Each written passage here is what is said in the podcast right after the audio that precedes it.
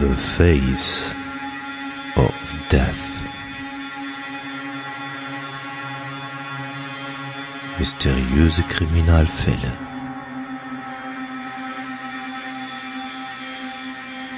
Der Podcast.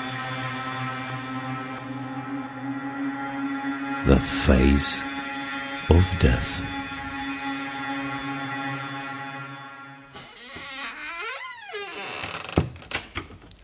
Moin, liebe Zuhörer, hier sind der Hatti und der Funker mit einer neuen Folge von Face of Death.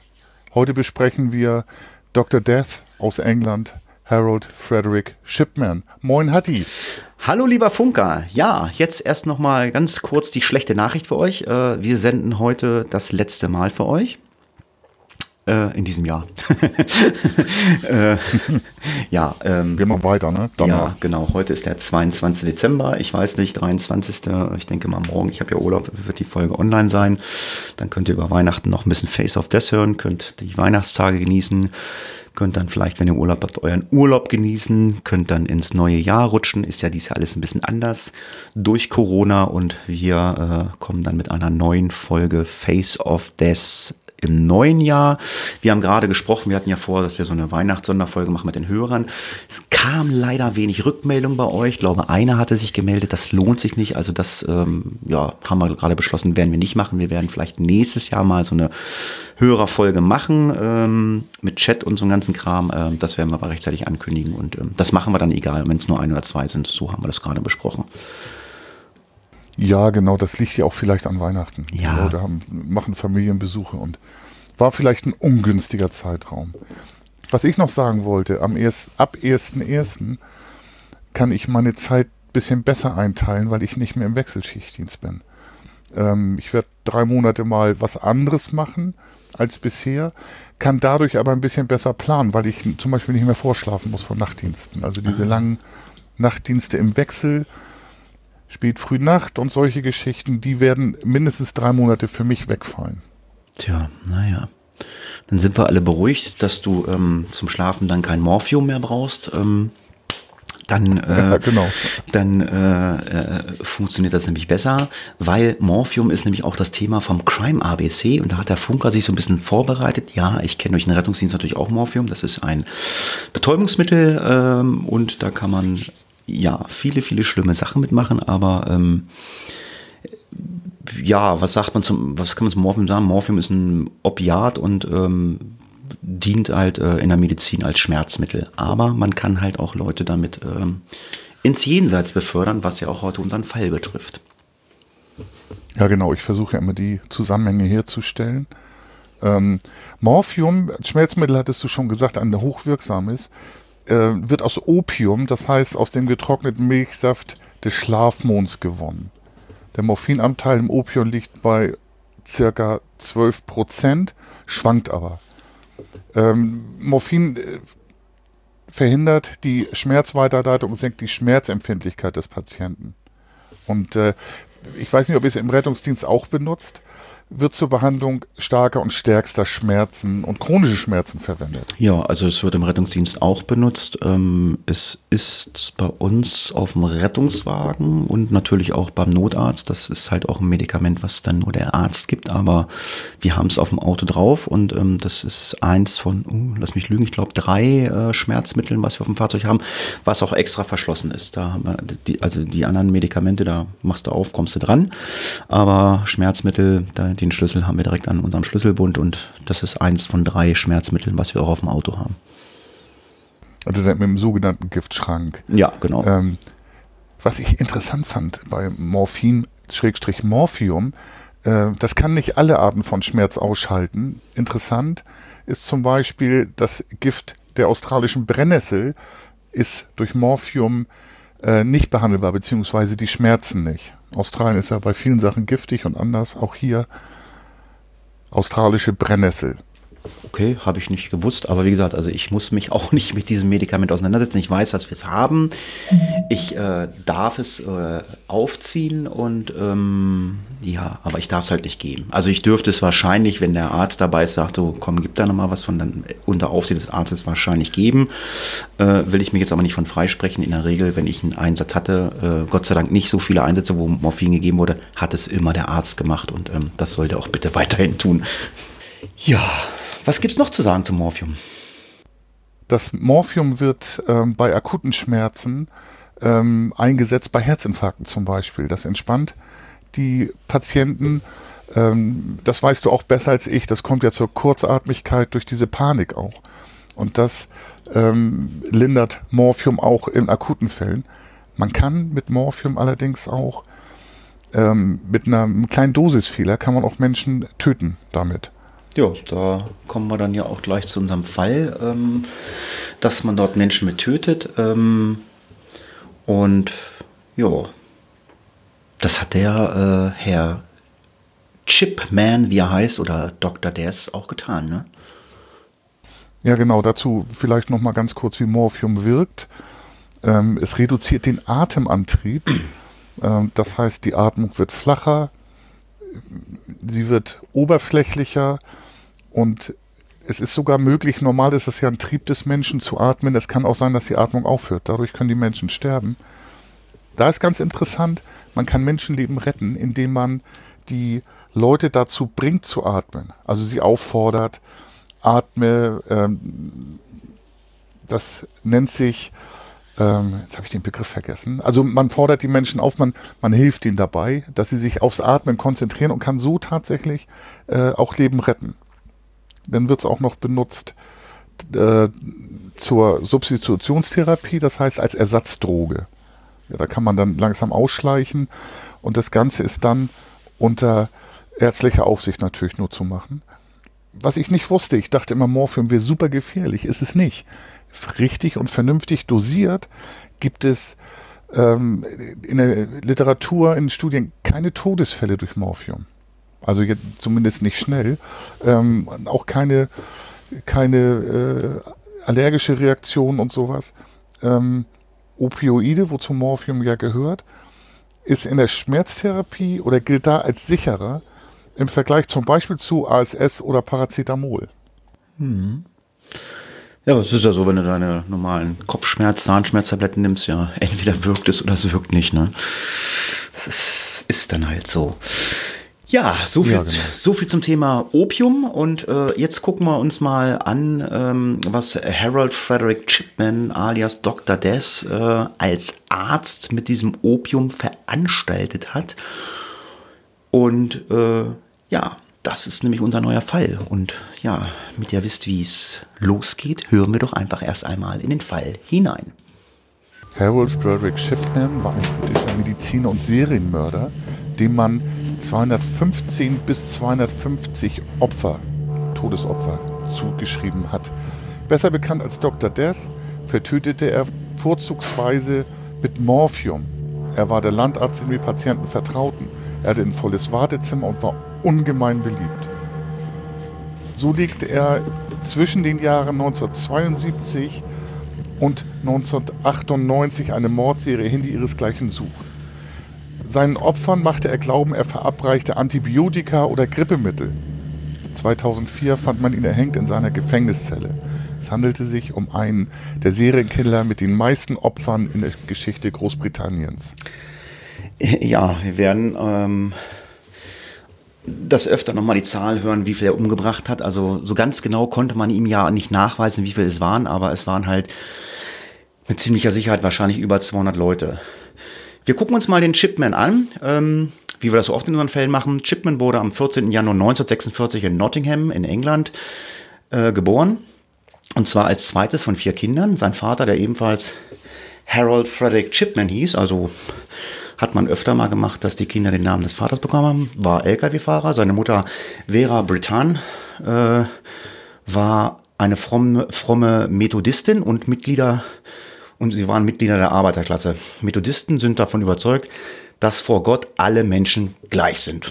Um jetzt mal äh, euch zu erzählen, was Methodisten sind. In seiner Jugend war Chipman ein begabter Rugby-Spieler, außerdem war er Läufer und wurde in seinem letzten Schuljahr zum Vizekapitän des Leichtathletikteams in seiner Schule bestimmt. Also ganz normaler Junge, ganz normale Laufbahn, Sport getrieben, also erstmal gar nicht so auffällig. Genau, eher beliebt ähm, als unauffällig. Als er 17 Jahre alt war, starb dann seine Mutter, an der er sehr hing. Sie hatte Lungenkrebs. Zur Behandlung bekam sie im späteren Krankheitsstadium Morphin. Und da wird jetzt ein paar Schuhe draus. Hier knüpfte Shipman, Shipman erste Erfahrung mit diesem Schmerzmittel, das ihr der Arzt zu Hause verabreichte. Morphin wendete Shipman ja später an, um seine Opfer zu töten. Er gab an, da bemerkt zu haben, wie die Droge das Leiden der Kranken erleichterte und einen in Chipmans Augen würdigen Tod ermöglichte. Ähm, das hören wir nachher auch noch. Das ist vielleicht, wie ja auch viele Narzissten, ähm, aufgesetzt und im Nachhinein Grund gesucht. Am 5. November 1966 heiratete er Primrose May Oxby, mit der er vier Kinder zeugte. Ja, und irgendwann fing er dann auch mit seinem Medizinstudium an, und zwar an der Leeds School of Medicine. Ähm, und hat dann seine, sein Studium 1970 abgeschlossen. Er wurde dann angestellt als Mediziner oder Arzt äh, am General Infirmary in Pontefract, West Riding of Yorkshire. Dort erlangte er zusätzlich ein Diplom in Pädiatrie, Geburtshilfe und Gynäkologie. Also Pädiatrie ist äh, Kind, ne? Also ich weiß nicht, ob du das äh, ja, hast du nicht geschrieben, aber ähm, ja, also, Kinderheilkunde. Ja, ja Kinder, genau. Kinderheilkunde, Geburtshilfe, also äh, alles, was sich darum dreht, ähm, da hat er dann halt eine, ein Diplom gemacht. Äh, Dort hat er mittlerweile schon äh, mehr als 133 Totenscheine unterschrieben, wurde aber damals noch gar nicht überwacht, äh, da er zu dem Zeitpunkt ja noch kein vollständiger Arzt war. Im Februar 1971 wechselte er dann die Station. Man vermutete, dass er dort seine ersten Mordopfer fand. Chipman gab an, den Tod von Patienten, die im Sterben lagen, beschleunigt zu haben, um ihr Leiden zu vermindern. Wahrscheinlich aber ist, äh, sagt Frank Massoff äh, in seinem Buch Mordsgifte, Toxi ein Toxikologe berichtet, dass Chipmans Faszination für den Tod und für die Wirkung der Medikamente auf den Körper ja der eigentliche Antrieb waren, äh, um zu töten. Beweisen ließ sich das allerdings forensisch nicht mehr, denn äh, Exhumierungen äh, wäre nach der langen Zeit nicht mehr sinnvoll gewesen. Wahrscheinlich hat sich das Gift dann zersetzt oder so, ich weiß es nicht. Sehr auffällig äh, und verdächtig war Chipman beim Ausstellen von 33 Prozent der Totenscheine allein, äh, war halt, oder auffällig war, dass er halt allein gewesen war. Bei anderen Ärzten liegt diese Quote im Durchschnitt bei 1,6 Prozent. Also er hat, wie gesagt, Leute für tot erklärt, 33 Prozent alleine und äh, normalerweise sind es 1,6 Prozent und das war dann schon mal auffällig. Ja, ansonsten äh, sind da dann in der Regel mehrere Ärzte bei. Nun interessant, ich habe in der Literatur äh, beziehungsweise in Berichten auch was über einen Mordopfer gefunden, nämlich den Thomas Columbine. Der war im April 1972 54 Jahre alt, als er starb. Er hat sich vorher mit Chipman gestritten und missachtete generell ärztliche Ratschläge. Er war Busfahrer und aufgrund einer chronischen Bronchitis und eines ausgeprägten Emphysems, das ist einfach äh, Luft, die im Körper vorkommt, wo sie nicht hingehört. Ähm, der musste also seinen äh, Job als Busfahrer aufgeben, rauchte aber und dann auch noch in Gegenwart des Arztes. Allerdings 1972 hat man überall geraucht, aber der hat geraucht wie ein Schornstein und äh, Chipman war dabei und hat gesagt, Mensch, ähm, wir wollen dir doch helfen du musst aufhören zu rauchen. Er war aber unbelehrbar und hat sich dann aus dem Krankenhaus aus eigener Verantwortung selber entlassen, wurde aber kurze Zeit später als Notfall eingeliefert. Ähm, ich, da kann man sich vorstellen, dass es ein Arzt auch wütend macht. Man möchte helfen. Es war wohl so schlimm, dass dann auch seine Angehörigen sich bereit um das Bett versammelt haben, um den äh, Columbine in den Tod zu begleiten. Dr. Chipman hat die aber mit einer Ausrede nach Hause geschickt. Er hätte noch ein bisschen Geld, äh, Zeit, Entschuldigung. Und die Familienangehörigen mögen sich doch erstmal ausruhen. Dann, als sie weg waren, hat der äh, Arzt Chipman dann eine tödliche Dosis Morphium verabreicht ähm, und hat den Mann so alleine in seinem Bett sterben lassen. Der wäre sicherlich auch so gestorben, aber Chipman hat dazu beigetragen, das Ganze zu beschleunigen, indem er ihm eine Überdosis gegeben hat. Danach hat er dann, so die Literatur, sich in einem regelrechten, in einem regelrechten Rausch befunden. Drei Tage später tötete er drei multimorbide, also mehrfach kranke alte Menschen an einem Tag in ihren Krankenhausbetten, indem er Dioxin, das ist ein Herzfrequenz- und Reizweitersenkendes Mittel, injizierte. Aufgrund der Zustände und des Alters seiner ermordeten drei Patienten erregten seine Taten zunächst aber keinen Verdacht. Ja, das war ja auch bei dem Columbine so. Er hatte nämlich äh, auf dem Krankenblatt nicht eingetragen, dass er ihm Morphin gegeben hatte. Äh, er hat da was anderes eingetragen. Was er eingetragen hat, wissen wir nicht, aber er hat nicht eingetragen, dass er ihm Morphin gegeben hat. Chipman verließ das General Infirmary äh, Krankenhaus, um in Abram Ome Road Medical Center eine neue Stelle anzutreten. Die Kleinstadt, in der sich das Krankenhaus befand, hieß makaberweise Todmorden. Ist auch krass, ne? Hier begann er süchtig zu werden. Während seiner ersten sechs Monate in Todmorden verschaffte sich Chipman über 30.000 Milligramm Petidin, nee, wie? Petidin, ein synthetisches hergestelltes Opiot, äh, ja, Opiot, das er äh, sich initiierte. Der Arzt wurde abhängig, verschrieb Rezepte zur praktischen Benutzung, aber, aber für Patienten, die er selbst in der Apotheke abholte und für eigene Zwecke dann nutzte. Ja, das Medikament hat eine kurze Wirkungsdauer von zwei bis vier Stunden, so dass Chipman sich die Nadel bis zu 14 Mal am Tag äh, gesetzt hat. Also er hat sich das äh, Medikament 14 Mal am Tag selber gespritzt. Also das macht dann wahrscheinlich sehr, sehr schnell abhängig. Ja, genau. Und also es ist halt, ist halt irre. Ähm, kann man sich vorstellen, wenn er in einer Patientenbehandlung ist, der muss jede Pause genutzt haben, um sich eine Nadel zu setzen, ähm, gar nicht das Infektionsrisiko mit einberechnet. Irgendwann findest du ja auch keine Stellen mehr. Ich weiß nicht, schwerst Heroinabhängige spritzen ein-, zweimal am Tag und finden schon keine Stellen mehr. Es kommt aber aufs Mittel an. Deshalb ist es auch entdeckt worden. Kollegen haben nämlich irgendwann äh, sind die, äh, ist denen das aufgefallen, dass der immer weg war.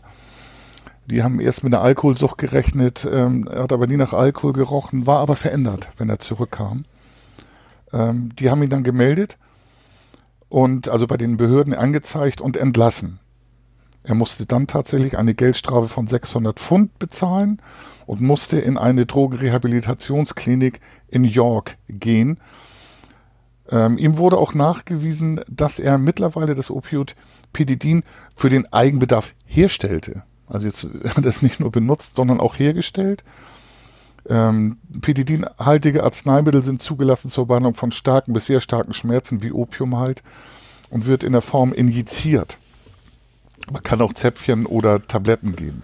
Es wird eingesetzt, wenn nicht Opioide, Schmerzmittel oder schwach wirkende Opioide keine oder keine genügende Wirkung mehr zeigen. Naja, wird bei Schmerzzuständen halt allgemein eingesetzt. Ja.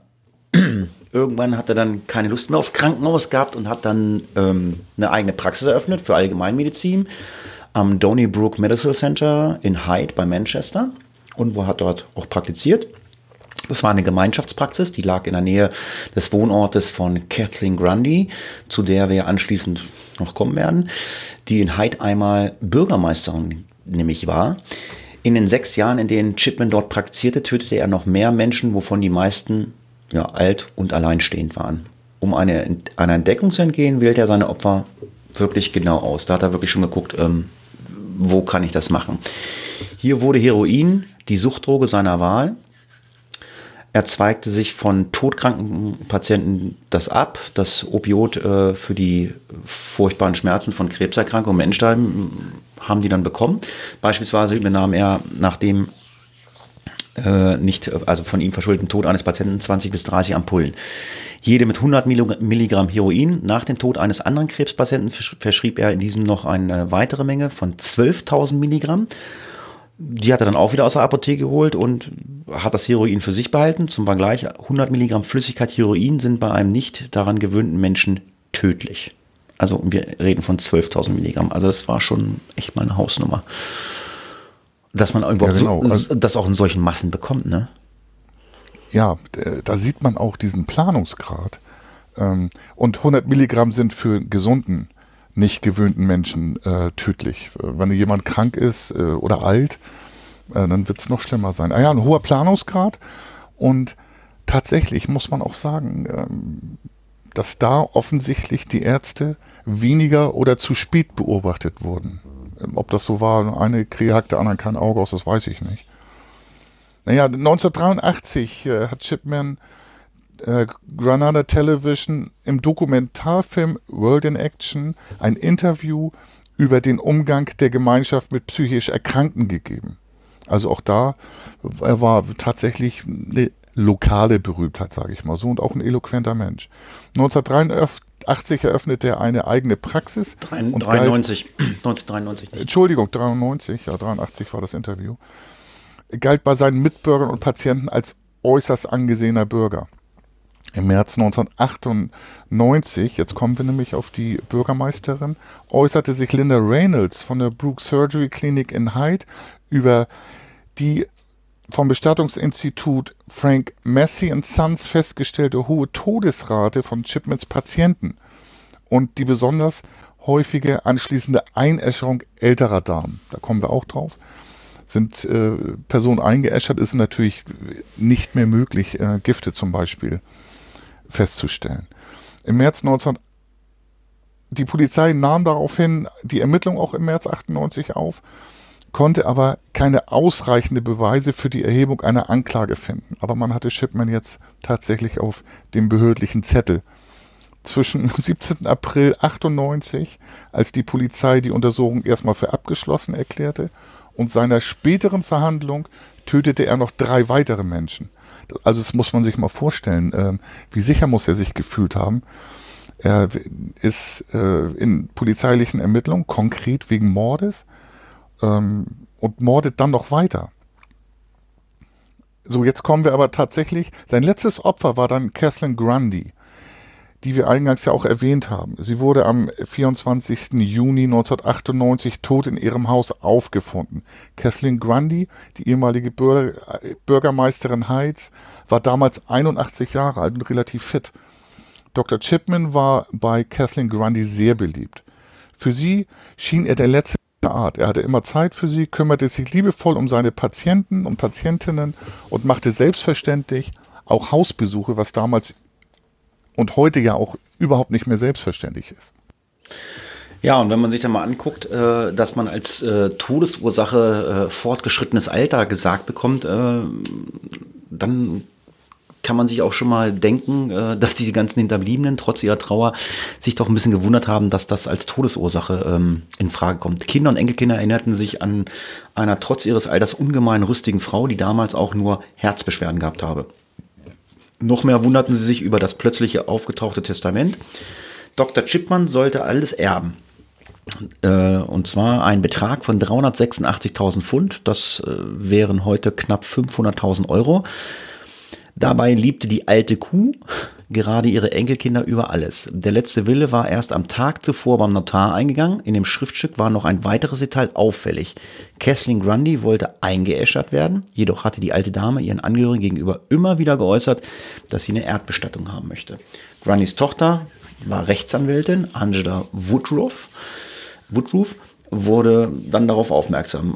Und als ihr Kollege Brian Burgess ihr mitteilte, dass ihre Mutter ein Testament aufgesetzt habe, in dem sie und ihre Kinder von der Erbschaft ausgeschlossen sind. Und ähm, Chipman sollte halt diese 386.000 Pfund erhalten. Das war dann halt schon ein bisschen komisch. Angela Woodruff äh, erstattete dann Anzeige, womit dann endlich äh, eine Lawine ins Rollen gebracht wurde. Es wurde festgestellt, dass das Testament auf Chipmans Schreibmaschine getippt wurde und die Unterschrift gefälscht war. Danach ging Angela Woodruff äh, zur Polizei, da ihre Mutter erdbestattet werden wollte. Äh, oder wollte. Ähm, und äh, das ist auch passiert. Also sie wurde nicht eingeschert äh, und die konnte äh, dann exhumiert werden. So ist es dann nämlich gelaufen. Also sie wurde nicht eingeäschert. Ja, genau. Ähm, das war jetzt nicht respektlos. Ähm, ich glaube, möglicherweise hat deine Rechtschreibkorrektur was anderes gemacht, als im Skript steht. Also nicht Q, sondern Kath von Catherine. Die Familie hat sie zärtlich Cass genannt und nicht Kuh. Also das muss deine Rechtschreibkorrektur gewesen sein. Wir wollten auf keinen Fall respektlos sein. Ach, okay, ja, ja hast du das geändert jetzt? Ja, jetzt steht da, ja. Sorry. Okay. Ja, ich, Ja, ist halt manchmal so. also es ist natürlich gar nicht lustig, wenn eine Frau stirbt. Das war nur ein kleiner Fauxpas. Bei der einschließenden Untersuchung wurden Spuren von Heroin in der Leiche Kesslins entdeckt. Als Todesursache stellte man bei den weiteren Ermittlungen eine Überdosis Heroin fest und natürlich injiziert von Dr. Chipman. Im August 1998 meldete dann auch noch ein Taxifahrer, nämlich der John Shaw aus Hyde, der Polizei, und teilte mit, dass Shipman 21 Po- Patienten ermordet haben soll. Er habe viele Patienten zur, von und zur Praxis gefahren, einige davon nicht mehr zurück. Diese wurden dann mit dem RTW oder mit dem Leichenwagen heraustransportiert. Logische Konsequenz war, dass Shipman am 7. September 98 verhaftet wurde. Bei den anschließenden Ermittlungen und Durchsuchungen wurde halt die Schreibmaschine gefunden, wie du schon erzählt hast, mit der der letzte Wille der ehemaligen Bürgermeisterin getippt worden war. Ähm, in der Literatur steht nicht, wie der Taxifahrer drauf kam, ob das nur Schlüsse sind oder ob er 21 Leute äh, gesund und munter hingefahren hat und äh, die dann nicht wieder kamen. Aber dadurch kam dann auch noch ein Stein ins Rollen. Ja, und irgendwann äh, wird dann natürlich auch die Polizei mal so ein bisschen aufmerksam und ähm, hat dann eine Liste aufgestellt von 15 Todesfällen, äh, wo man äh, ähnliche Tatmuster äh, feststellen konnte, die alles im Zusammenhang mit äh, Verabreichung von einer äh, tödlichen Dosis Heroin war. Und äh, ja, auch die unterzeichneten Todesurkunden waren alle sehr ähnlich und ähm, ja, es waren halt auch gefälschte medizinische Aufzeichnungen, die man auch noch gefunden hatte. Und ja, so ist man ihm dann so langsam mal auf die Schliche gekommen, dass da was nicht stimmt. Ja, irgendwie habe ich auch das Gefühl gehabt bei meinen Recherchen, dass der gar nicht versucht hat, also so ein bisschen halbgar und halbgewalkt versucht hat, das zu verdecken, aber ich glaube, der fühlte sich einfach sicher. Ja, hat gedacht, ja, ich bin Arzt, mir kann keiner was so ungefähr. Wahrscheinlich. No, Gott in weiß. Man weiß es nicht, aber es war auch sehr interessant. Also ich habe viel gelesen und auch in den äh, Quellenangaben, die wir jetzt auch in äh, den Shownotes veröffentlichen, ist viel Literatur. Wer möchte, kann mal lesen, ist allerdings einiges nur in Englisch. Zum Beispiel in äh, Prescription for Murder, ein Buch vom Journalisten Brian Whittle und John Ritchie aus dem Jahr 2000 werden zwei Theorien über Shipmans Motiv beschrieben. Entweder wollte er entdeckt werden, um sein Leben unter Kontrolle zu bringen, oder er wollte ein Vermögen ansammeln, um mit 55 in Rente zu gehen und danach das Vereinigte Königreich zu verlassen. Bei einer statistischen Kontrolle hätte nämlich auffallen müssen, dass er zwischen 1996 67 Todesfälle bei Frauen über 65 gab und 1998 119, was eine ungewöhnlich hohe Zahl ist Ja. in seiner Praxis. Ja, und irgendwann begann dann natürlich eine Gerichtsverhandlung und er kam ins Gefängnis. Der Prozess gegen Chipman begann am 5. Oktober 1999 vor dem Preston Crown Court. Der Anwalt von ihm war Giovanni Di Stefano. Und ähm, Chipman wurde des Mordes durch eine tödliche Injektion von Heroin in den Jahren 95 bis 98 an diversen ähm, Opfern, ähm, ja, das wurde ihm halt ähm, angehängt, zu gut geschrieben, wie viel das ist. Wir haben jetzt zwar die ganzen Namen, aber die lesen wir jetzt nicht vor. Das sind über 20 Stück, was wir hier haben. Also es war eine ganze Menge. Am 31. Januar 2000 wurde er nach sechs Tagen Beratung von der Jury in 15 Fällen von Mord und einem Fall von Urkundenfälschung für schuldig befunden. Die Richter legten als Strafmaß 15 Mal lebenslang fest, quasi für jedes Todesopfer ein Jahr. Ähm, Weitere vier Jahre erhielt er äh, für Testamentfälschung. Zehn Tage nach der Verurteilung wurde er vom General Medical Council aus, der, aus dem Ärzteregister gestrichen. Das heißt also, er durfte nicht mehr als Arzt arbeiten. Ja, genau. Und äh, das wäre auch in Deutschland so.